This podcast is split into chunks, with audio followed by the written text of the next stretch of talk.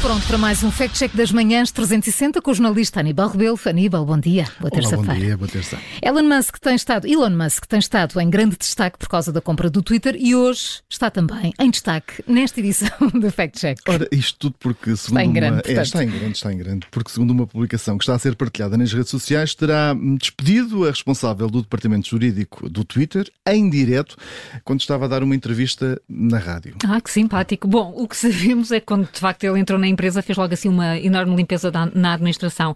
Eh, essa responsável pelo departamento jurídico foi uma delas? Foi, eh, foi dispensada em outubro, isto depois de Musk ter concluído esse negócio da compra do Twitter. Eh, Viaya Gade, é assim o nome dela, trabalhava no Twitter desde 2011 e de acordo com o The Wall Street Journal, Musk culpava Gade pelas políticas relacionadas com a moderação do conteúdo partilhado no Twitter. Um dos principais motivos do choque entre o empresário e os antigos donos da rede social.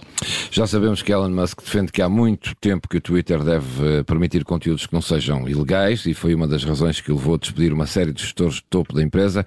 Foi esse o caso da responsável pelo departamento jurídico? Terá sido um dos motivos, até porque uma das funções de GAD era lidar com questões relacionadas com desinformação e discurso de ódio. Ora, no vídeo em que Musk alegadamente a despede, o empresário admite que a empresa falhou nessas áreas de várias maneiras e que essas, essas falhas vão ser, por isso, penalizadas. Neste vídeo aparece o empresário a dizer: Estás despedida sem nunca se referir diretamente ao nome de Gade. O nome surge apenas no comentário que acompanha estas imagens, onde, onde podemos ler aqui Elon Musk demite do Twitter Viaya Gade, advogada norte-americana que atuou como consultora geral e chefe de departamento jurídico.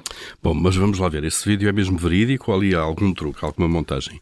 É que parece ser um bocadinho forçado, não é? Um empresário despedir um colaborador assim durante uma entrevista em, em público. É, e tens razão. Eh, não sei se já aconteceu alguma vez um funcionário saber que foi despedido durante uma entrevista na rádio, eh, mas neste vídeo, eh, onde aparecem estas declarações de Musk, estão intercaladas também supostas reações de Gade, resultam de. Lá está, uma edição de, do uhum. vídeo. O vídeo foi criado por um produtor de conteúdos digitais, publicou como sendo uma espécie de paródia, mas o que era para ser apenas uma brincadeira acabou por ser partilhado como sendo verdadeiro, inclusive no próprio Twitter. Uhum. Ou seja, é um vídeo manipulado e Elon Musk não, não despediu ninguém em direto na rádio, Bom, não é, Nilo? Uh, não, a Maria João, ele tem sido pioneiro em várias coisas, mas para já neste caso ainda não foi.